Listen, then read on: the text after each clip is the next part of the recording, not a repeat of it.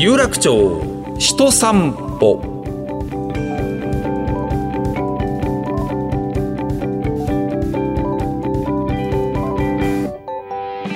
どうもラジオパーソナリティの上柳正彦です。ポッドキャストでお送りしている有楽町人散歩。このプログラムは東京有楽町で働く方々生活をする方々をゲストにお迎えいたしまして有楽町について語っていただくとともにこの街で生きる人々が思う有楽町の豊かさについて伺っております。今回はですね日比谷松本楼ですね、えー、ちょいちょいお世話になっております。また突然訪ねていってインタビューをね、えー、させていただいたこともあるんですけどもその4代目社長小坂綾乃さんでございます。日比谷公園の中にあるもう老舗の洋食レストランでございます。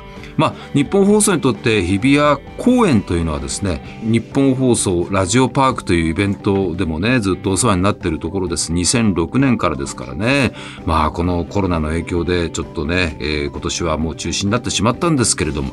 それから日比谷の松本楼さんは年に1回あの10円カレーのイベント。これも有名ですね。確かこちらもうーん、コロナウイルスの影響で今年はなかったんじゃないかなと思います。さあ、この後、日比谷松本楼の4代目社長、小坂彩乃さんが登場されます。有楽町人散歩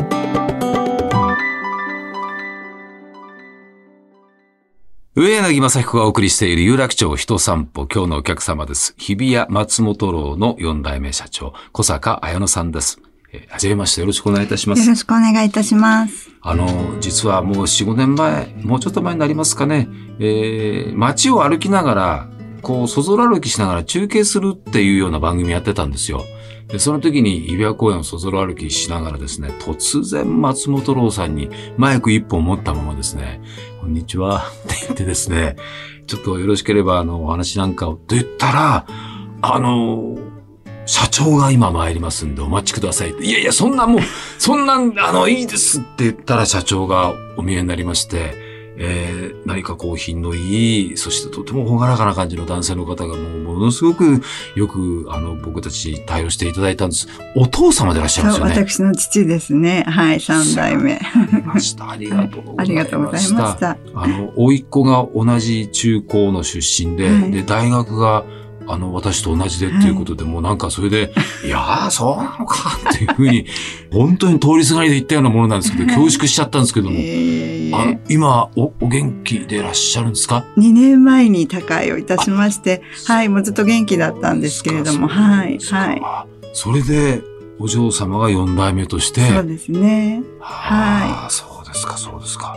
あの、小坂綾乃社長も、やはり立教大学？そうです。もう立教で、今はもう交友会活動とかに引っ張り込まれて、まあ、いろいろやっております。そうですか。や,、はい、やばい、そういうポジションにいらっしゃると、お父様も確かそういうのすごくやってらっしゃいましたよね。はい、そうですね。ああ、そういう話をね、はい、たくさん伺いました。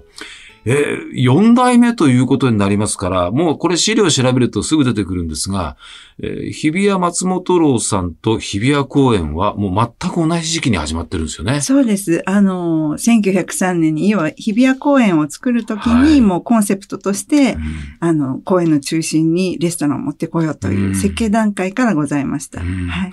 あの東京駅を設計した辰野金吾さんという方が、はい、まあ同僚でドイツに留学した人を、に、江戸の大名屋敷があったところがもうのっぱらになってるところに、まあ公園作りたいんだって、まあそういう小説読んだもんでね、覚えてるんですけど、で、まあ、君が作ってくれないかっていうんで、はい、あそこ同一式のね、はい、公園にして一部江戸城の石垣を残したという、はい、その時に同時なんですね、本当にね。あの、もう、あの、三つの世を取り入れようということで、はあはあはあ、まあ、その、本田清六さんが。そう、本田清六さんという方が、はいはいはい。あの、辰野先生から頼まれて、はい、そうそうそうそうで、お花が見れること、音楽が聴けること、うん、それと洋食が食べられることということで、うん、もう設計段階からもうど真ん中にレストランを。はい。ということは、はい、その初代の、はい、お小坂さんは、はい、えっ、ー、と、養殖をやってらっしゃったんですかいえいえ、あの、初代はですね、銀座で、まあ、手広くその、割法というか、まあ和食ですよね。ねをやっておりまして、まあこれがそこそこ儲かってたので、ええ税金をたくさん払って、はい。で、そうすると当時は貴族院議員になれるんですね。あれはもう、あの、年収で決まりますからね。まあこう税そうなんですね。はいはい。それで貴族院議員をやってた関係で、はいまあこの日比谷公園プロジェクトをいち早く知ったんだと思うんね。ねそれでまあ購入札をいたしまして、うんでまあ営業権を得るわけですけれども、はいまあ洋式の西洋風の公園なので、うんまあ和食ではなくて洋食のレストランにしようということで、あの始まったんですね。じゃあ、洋食の方も本当にこう、一からそうですね。ということでしょうはいね。当時まだ本当に洋食っていうのは一般的ではなくて、うんまあ、日比谷公園の近くに六名館なんかあったもんですから。あそうですね。もうね。はいはいはい。要はここら辺から洋風の文化をあー民衆に伝えようという、そういうところでしたね。ですから、まあ洋食も先駆けだと思います。おしゃれなとこだったんでしょうね。だと思います。はい。当時からメニューとしてカレーライスがあったみたいですねあったみたいですね。特に、あの、まあ、明治時代は、の後の大正時代では、はい松本楼でカレーを食べて、ええコーヒーを飲むというのが、もういわゆるモボモガと言われたおしゃれな人たちの。モダンガール、モダンボーイがそうです。はい。公園を散策して、はい松本楼でカレーを食べて、食後にコーヒー。そうです。はあ、結構あの著名人の方、はい当時のあの分断の著名人の方もい随分行かれたみたいですね。あの、パンの会という芸術家の集まりが松本楼で行われるようになったので、はいはい本当にあの、夏目漱石とか高村光太郎とか、まあ彼らの文学作品にも松本楼が登場します。あの、まあ、4代続いてるわけですけど、はい建物としては、あら、3代目なんでそうですね。すよね。はい、はい。うん最初の建物は、まあ関東大震災で、ちょうどまあお昼間でしたから関東大震災。まあ木造でしたし、すぐぺしゃんこになってしまいまして、その後の2代目の建物は、まあ、なんとか戦争は、あの、持ちこたえられたんですけれども、あの、昭和46年、うん。当時あの、学生運動が盛んな時に、うん。沖縄返還の、あの、反対の、こう、様々なその協定を結ぼうとしているのに対して学生が反対するというのがね、はいありましたね。それのデモ隊にですねうん、火炎瓶を投げられて、あえー全焼いたしました。ーまあ、これは夜だったので、あの、お客様にご迷惑をおかけしなかったんですけども、もう全部焼けてしまって、何も残っていないという状況になりました。もう僕はその頃中学生だったんで、はいもう、もう、ものすごく覚えてまあす。すか次の日の新聞でもはい燃え、もう本当にグレンの炎で燃え上がっているはい。映像ですとか、それからこれは先代のお父様えに、ええこの話もね、はいあの、かなり詳しくしていただいて、お父様はそれもまさに見てるわけえですから。はい。まあ、学生ばかりも責められないんだけども、うんとにかく学生がその、デモしていたのをどんどん日比谷公園に機動隊がこう閉じ込めていったんですね。はいはいはいで、閉じ込めちゃったもんだから、はいそのストレスが爆発しちゃって、はいはいたまたまそれが目の前の松本楼に来ちゃったというそうです。お話だったんですよね。はい。本当は銀座を焼こうと思って集結したららしいですけどね。まあ、日比谷公園の中で建物といえば松本楼だったので、もう火炎瓶投げたい放題ですよね。ああ、そうですよね。はいはいいや、あの映像は本当にね、ショックでしたね。はそして、まあ今の建物になって、はいで、あの、10円カレーというのはこれで始まるんですよね。そうです。あの、3回目の建物、今の建物が建った時に、はい。まあ皆さんからの本当に温かいお励ましで、はい。まあなんとか、うん。まああの、今の建物が建つことができたので、はい。その何かお礼をしたいとうん。いうことで、これは先々代の2代目の社長が、はい。あの、まあ昔からおなじみのカレーを、ん。まあ、あの、再建の記念に召し上がっていただこうと。うん。まあ、ただその時にタダで振る舞うのではなくて、今度はその、本当に少額でもチャリティーの形でお客様にいただいて、それを困った方に、今困っている方にという、うんチャリティーという形にしたのが、あの、この始まりですね。毎年9月25日ですよね。そうです。はい。今思い出しました。僕はね、9月25日の昼に行ったんですよ。あ、じゃあカレーの日に。カレーの日に行ったんだ。はい、それで、はい、はい。そう、カレーの日の中継をね、雰囲気を中継しようと思ったら、はい、はい。松本楼の方がわざわはいざ声かけていただいて、もしあれでしたら、社長がって、いやもう、そんなっていうので、社長がもうすぐにいらっしゃって、はい。それで、あの、1階のところのレストランのところに、もう座ってちゃんとインタビューさせていただいて、はいこれは貴重な機会だなと思いながらね。本当に。そうだ 今思い出しました。はい。10円カレーの日ですね。ありがとうございましたはい。まあ今年はそのコロナというのがありましてね、はい私たち日本放送もあの、あそこの日比谷公園でのイベントはできなかったですし、はい。はい。10円カレーもえ、今年はですね、やはり、あの、大勢の方、10円カレーでチャリティーは集まってしまうので、はい。あとまあ何しろ飲食をするというようなことで、うん。あの、本当はやりたかったんですけれども、このイベント自体は、あの、やめたんですけれども、うんうん。ただこの再建ができたはい。感謝の気持ちを、まあ、ここで途絶えさせるのは良くないと私が思いまして、この日は通常営業にしたんですが、その日の売り上げを全部医療施設に寄付をさせていただきました。あそうですか。はいはそですね。あの、コロナのね、一番、まあ、どこがもう一番なのか、第3波って話もあるんですが、はい、はい。まあ、春頃は、ここ、もう一体、私は毎日生放送あるんで来るんですけど、はいもうゴーストタウンですよ。誰もね、見たこともないような光景だったんですが、松本ローさんはどうされてたんですか？もう本当にあの、いわゆる、あの、皆さんが自粛されてた時は、あの、休業しておりました。はいで、いろんな飲食の方々が、もう、あの、テイクアウトをやられたりとか、オンラインショップやられたり、はい。いろいろ考えて、はい。いろいろちょっとでもということを考えられましたが、はい。松本ローさんは社長としては何かおやりになったことあるんですか、もともと私のまあレトルトの商品を、カレーはい。の商品を持っておりましたので、これをとにかくいち早く、まあ送料無料でお届けするっていうことを、まあ、あの、やり始めて、そしてまあ、あとは冷凍のいろんな商品を開発をいたしました。えーで、まあ、それと同時にですね、まあ、持続化給付金って出ますよね。あはいはいあれまあ、私どもぐらいの規模になると、なかなかその、あれで保てるというのはちょっと難しいのまあで。まあ、それをですね、逆に今度、あの、営業につなげたいと思って、キッチンカーを買いまして、これからあの、はあ。の、松本楼のロゴのついた、あ。はの、キッチンカーにその給付金を使わせていただいて、これを、ええ。まあ、で、商品を売ると。あの、例えばタワーマンションのあるところとかって結構コロナの時期でもそのキッチンカーすごく売り上げたということがあったので、まあ、あの、ま、また今後、第3波とか、いろいろまあ、あとは最近イベントでもキッチンカーっていうのは随分いっぱい出てますよ。はい。まあ、はいそれを新しい取り組みで、あの、やろうということでやりました。。もうね、転んでもね、ただじゃ起きないぞっていうことですよね そうですね。なんか皆さんに楽しんでいただいて、皆さんにこう、還元できてみたいなことを考えますよね、皆さんの。本当にそうですね。なかなか本当にコロナは飲食、非常に厳しいんですけれども、はい。ただまあこれだけ歴史がありますので、うんここでね、途絶えさせるわけにはいかないので、ですねなんとかいろいろ考えながら。はあえー、1階があの、グリルとそのガーデンテラスになってましてね。まあ、これからの季節はちょっとこう、まあ、紅葉など、今綺麗です。ね、綺麗ですよね。はい。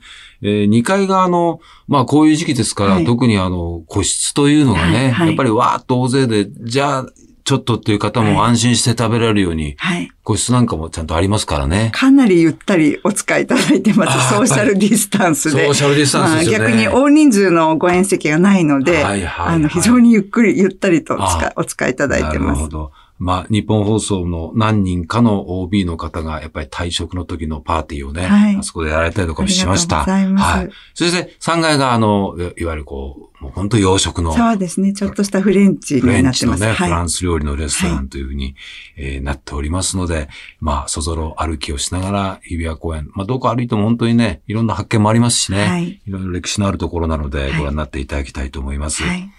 あの、ずーっとだから、四代目の小坂綾の社長は、日比谷公園であり、有楽町界隈であり、はいずーっと見て育ってるわけでしょうから、はい。はい。どういう街ですかね、社長にとって、日比谷という、そして有楽町というのは。そうですね。あの、ここのところ随分いろいろと、まあ大きなビルが建ったり、はい。すごく変化してますけど、ええ。でもガード下には昔ながらのこう、うん。あの、居酒屋さんっていうんですかね、お店があったり、はい。あの、本当に懐が深い街だなと思います。うん。いろんなちょっとハイソなホテルもあったり、すね。かといってすごく庶民的なお店もたくさんあったり、うん。ですからなんかこう、迎えるね、人の幅が広いというか、えーそういう本当に東京にはなくてはならない、本当に懐の深い町だなというふうに思っています。まあ、何せ日比谷公園の中には、江戸城の時の石垣が、あえてね、残してあるわけですしね。はい。様々な、まあ、食事を中心とした木々にも、それぞれなんかまたね、はい、えー、首掛けの胃腸なんていうのがね、はい、えー、近くにありますよね、はい、あれ、移植しても絶対根付かないと言われたのを根付かせた先生がいるんですよね。はい。まあ、それがだから本田セロクさんですね。そうか自分の首をかけても、そういうことか。はい。だから首吊りではなくて首をつなげる胃腸ということで、はいはい、まあ、サラリーマンの聖地でもあるんですね。自分の首がつながるっていう。なるほどね。はい。はいそうか、そうか。はい、あの日比谷公園を設計した方が、いろんな木を移植して、はい、それは無理よと、はい、移植しても根付かないよというのを首をかけて移植したら、ちゃんと松本楼のすぐ近くに立派なね、はい、イチョウの木がある。まあ、とうとう全部、あの、掲示板とかもありますんで、えー、ぜひ散策しながら、松本楼さんに足を運んでいただきたいなというふうに思いますね。お願いいたします。え、立教大学はいかがでございますか、最近は。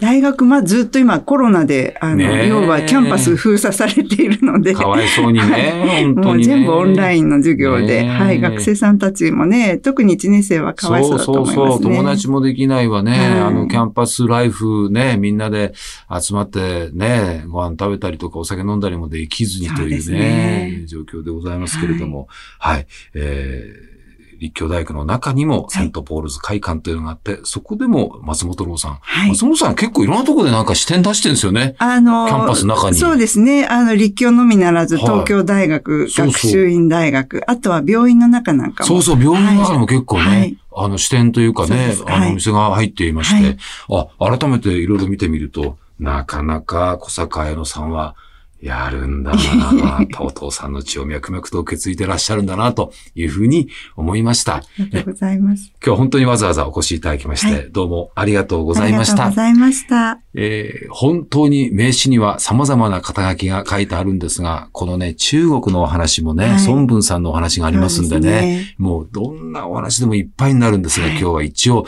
松本郎さんのお話を伺いました。日比谷松本郎代表取締役社長、小坂彩乃さんにお話を伺いました。どうもありがとうもあり。がとうございました。ありがとうございました。